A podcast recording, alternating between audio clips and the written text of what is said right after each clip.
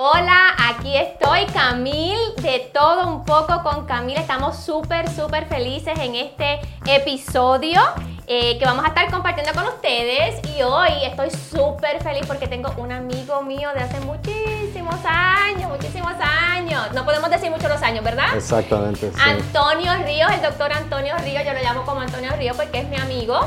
Así es que gracias Antonio por estar aquí. Es un placer estar aquí contigo, Camil, muy emocionado y intrigado por la, la idea y el proyecto.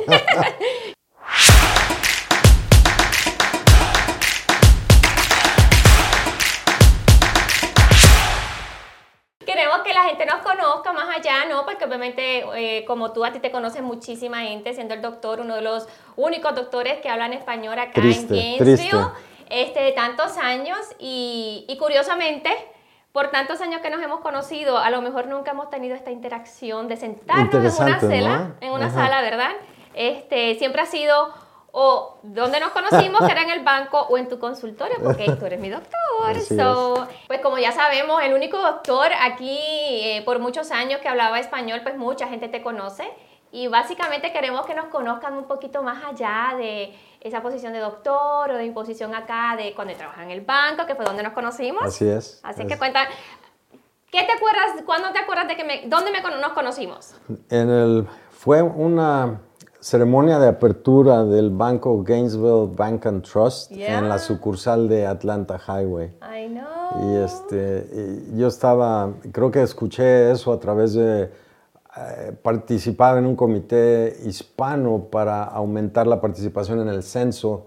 Cierto, de esto era en el 2000, el- para el censo del 2000 era la preparación Sí. para educar a la comunidad de que era muy importante obtener esa información y de alguna manera recibimos la invitación y tuve el placer de conocerte este, trabajando en una posición de liderazgo ahí en el, en el banco. Sí, cuando yo era chiquita. Eh, Muy joven, una niña, una niña, Yo era una niña recién graduada, ¿sí? Sí. Imagínense, 21, 21 años. 21 años. 21 años, efectivamente, porque yo comencé en el banco en el 99 Ajá. y abrimos la sucursal del Banco Familiar en el 2000. Y ahí fue cuando realmente Ahí. nos pudimos conocer y fue una bendición. Y desde ahí eres mi doctor. Fíjate pobrecita, ¿no? No. Muy pocas opciones. Así, no, no, pero de verdad ha sido una bendición este, poderte compartir y conocerte en diferentes facetas. Claro. Y, y cuéntanos un poquito, eh, ¿cuándo fue que tú llegaste a Yo Gainesville? llegué a Gainesville en el 98. Terminé mis estudios en, en la Universidad de Emory en Atlanta y, y me vine para acá. Vine con una visa J1, que es una visa de inmigrantes. Ok. Y tuve que esperar un proceso para tener los papeles para poder trabajar legalmente. Oh, Y eso wow. empezó en marzo del 99. Así que mientras, para no volverme loco, eh, me contactaron con la clínica Good News Good news. que ok. es la clínica gratuita más grande del estado de Georgia, aquí en Gainesville. Y Y empecé a, a voluntariar tiempo completo hasta que llegaron mis papeles y ya pude eh, empezar a trabajar, pero tuve la oportunidad de conocer muchísima, muchísima gente y, este, y por supuesto em- empezar a conocer gente en la comunidad que, como tú. Súper, mira qué bonita historia, yo no sabía eso de ti. Sí. Chévere. ¿En qué mes del 1998? En julio del 98. Qué Fue cuando curioso. terminé la especialidad y nos mudamos acá. Nice. Yo llegué en septiembre de 1998.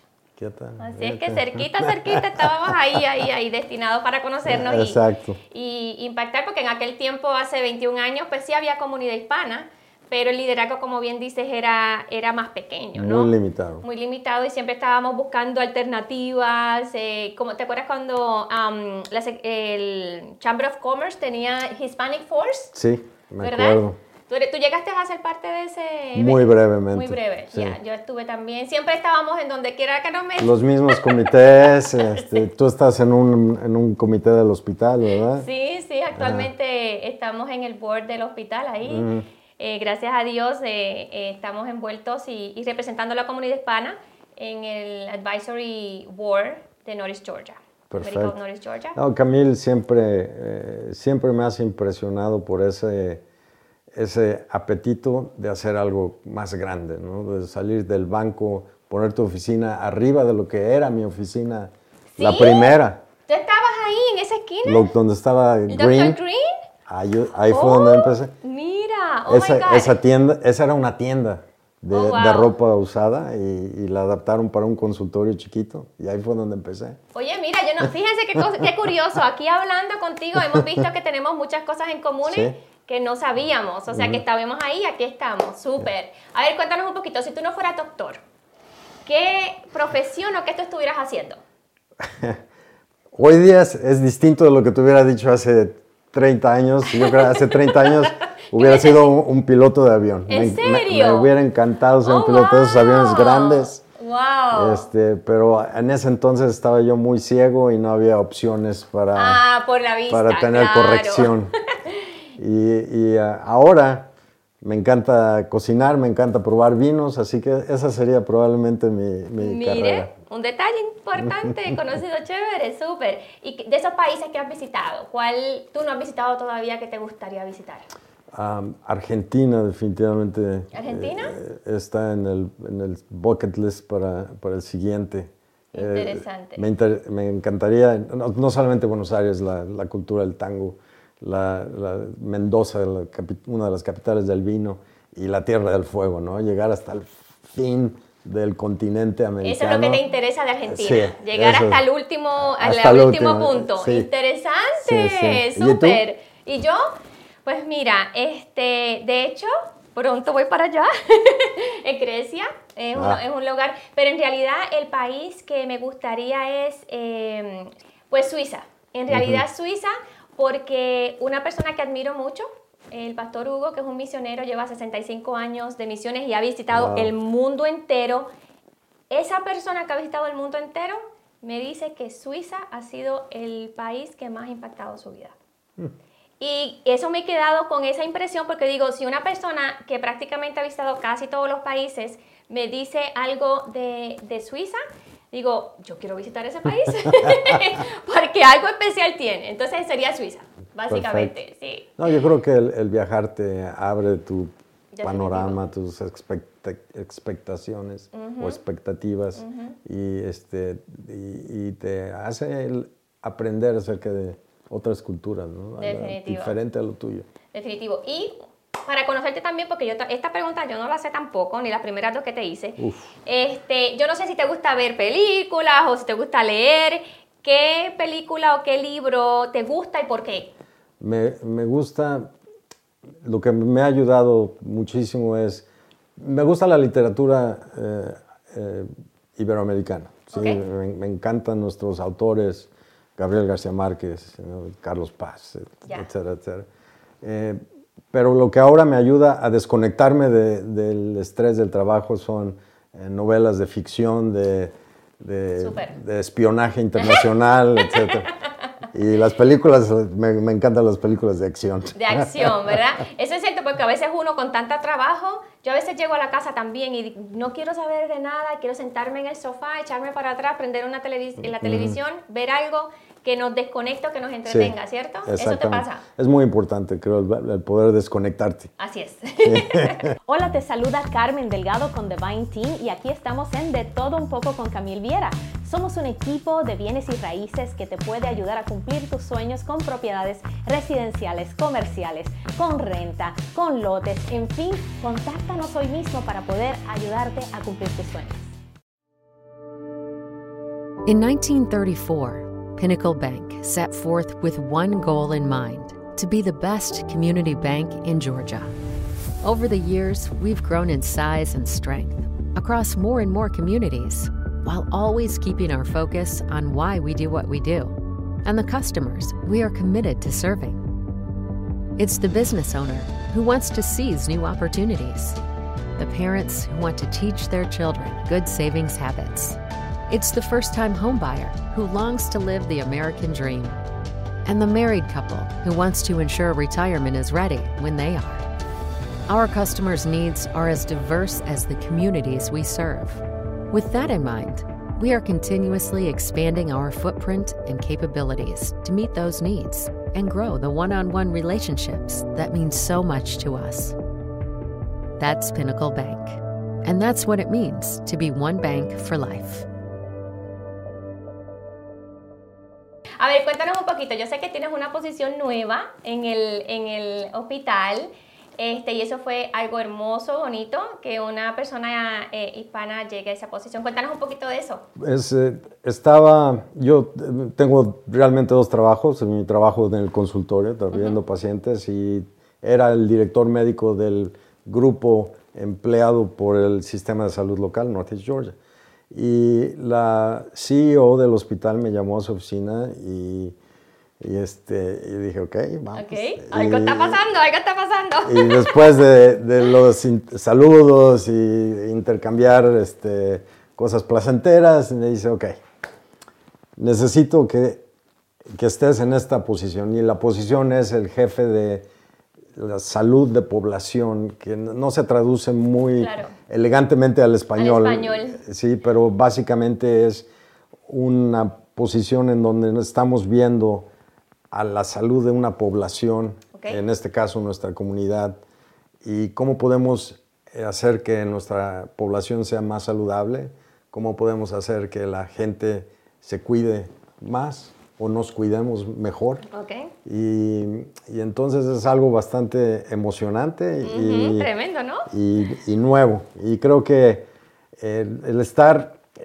yo creo que como inmigrante, a lo mejor tú tienes una perspectiva eh, similar, eh, vienes acá y vienes con la inseguridad de voy a poder. ¿sí? Claro, definitivo. Eh, y, y, entonces eso te hace como trabajar más fuerte, seguir adelante, si te caes del caballo te vuelves a subir y, para seguir para adelante. Yo, sé, yo me di muchas caídas de caballos. y, y, pues eso realmente es lo que muy a lo mejor de manera cursi se conoce como el sueño americano. El sueño americano, es cierto. Pero si estás trabajando, eh, puedes llegar a, muchos lugares que no anticipabas que ibas a poder llegar. Y fíjate, no sé si a ti te ha pasado, pero una de las cosas que a mí me ha sucedido, eh, pues desde que llegué también, ¿no? En el 98, con poquito inglés, ahí viendo cómo uno podía abrir puertas, trabajando en un banco donde prácticamente casi todos eran americanos a nivel gerencial. Este, y yo decía, Dios mío, y yo con mi inglés, you know, todo ahí más o menos como decimos, este machucado, como decimos en Puerto Rico. Y siempre, a mí yo recuerdo, y, no sé si tú te sentiste lo mismo, que el hecho de saber que yo era como la diferente y que quizás la gente estaba pendiente a ver qué era, eso me motivaba siempre a, a, dar mejor, a ser mejor.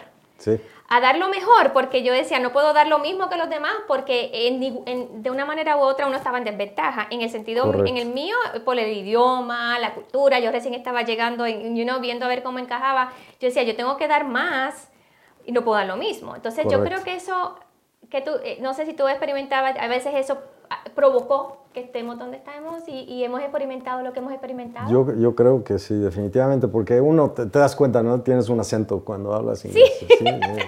y, este, y, y tienes, tienes que convencer a la gente de que el pensamiento fluye sin acento. Yes, yes. Y que uno sabe más de lo que uno puede expresar. A veces es la impotencia, ¿no? Yo me acuerdo que decía, ay Dios mío, yo quiero decir tantas cosas y uno puede eh, aportar tanto, pero uno no sabía cómo expresarse, no sabía qué palabras decir y tú, tú eres una persona inteligente, pero de la manera que a lo mejor te expresaba, la gente no podía reconocer tu inteligencia. ¿Te sentías así?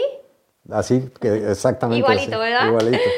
Pero gracias a Dios que ahí pudimos sortear todo eso. Ah, exactamente. Y mira dónde has llegado. ¿Cómo tú crees que la posición donde estás ahora o que, pues, eh, que te ha dado esta oportunidad, ¿no? Eh, puede impactar la comunidad hispana en particular?